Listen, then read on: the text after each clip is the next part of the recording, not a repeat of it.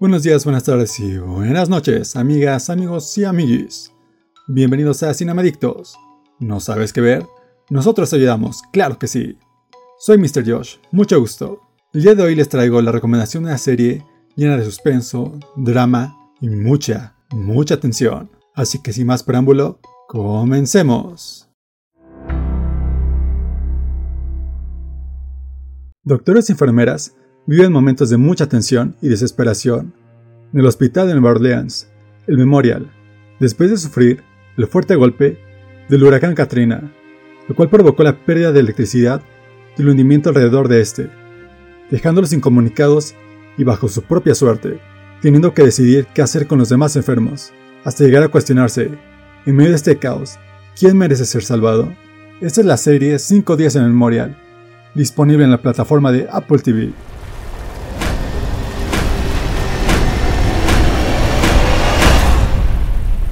Al sobrevivir al huracán podríamos sobrevivir a cualquier cosa.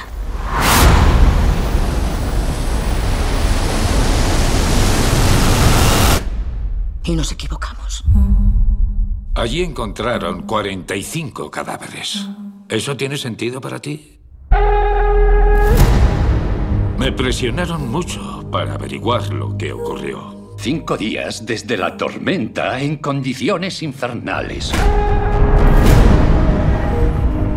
Vamos a sacar de aquí a todos los pacientes. Somos enfermeros y lo vamos a conseguir.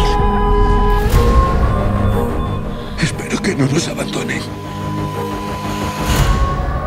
Tenemos que ser realistas en cuanto a la situación. No se puede hacer nada por ellos, salvo intentar estén tranquilos. ¿De qué estamos hablando? Me han pedido que investigue las muertes en el Centro Médico Memorial. Ana, la oficina del fiscal está centrando su investigación en ti. ¿Están sugiriendo que acabaron con la vida de algunos pacientes? Solo me aseguro de que los pacientes no sufran.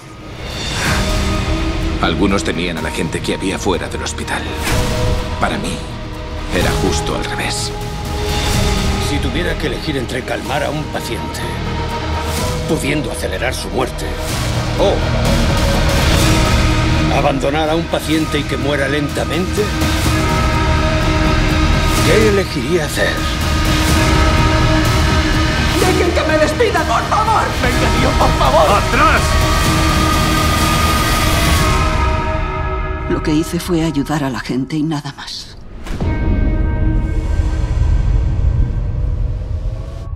Serie creada por Carlton Cuse y John Riley y protagonizada por Vera Farmiga, Cherry Jones, Cornelius Smith Jr. y Robert Pine. Mira, te voy a ser honesto. Yo empecé esta serie con cero expectativa, viéndola solo por la insistente recomendación de alguien, pero con tan solo el primer episodio quedé totalmente picado por la premisa tan interesante y la tensión que albergaba en esta historia.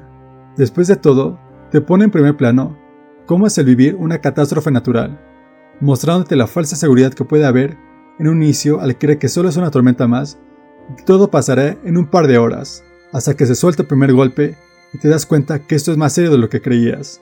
Y lo mejor es que a pesar de ser una serie estrenada directamente para plataforma, no escatimaron los efectos, tanto digitales como prácticos, vendiéndote por completo la idea de que un huracán está destruyendo todo el lugar. Además de que cada actor logra transmitir el miedo y la desesperación al vivir esa situación.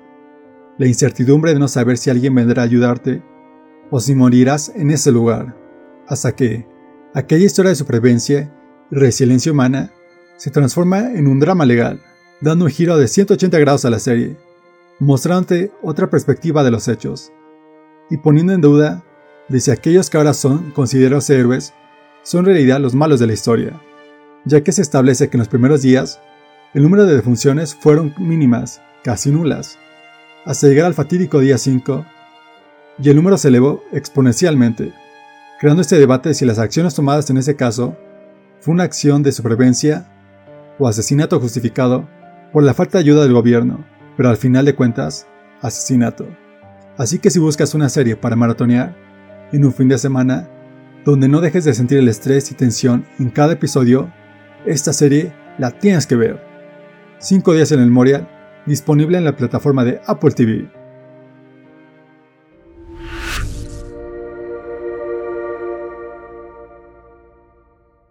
Y esta fue la recomendación de la semana. Ya lo sabes, si te animas a ver esta serie, no dudes en comentar qué te pareció. Y no dudes en seguirnos en nuestras redes sociales, Facebook, Instagram, YouTube, TikTok, como Cinemadictos MX. También no olviden que pueden escuchar este podcast en Spotify, Apple Podcasts, Amazon Music, Deezer o iHeartRadio. Y también pueden visitar nuestra página cinemadictos.com.mx, donde podrán encontrar nuestro blog con más recomendaciones fílmicas que no necesariamente están en las plataformas de streaming, pero que valen la pena ver. Y esto ha sido todo. Nos escucharemos en la próxima, aquí en Cinemadictos. ¿No sabes qué ver? Nosotros te ayudamos. Adiós.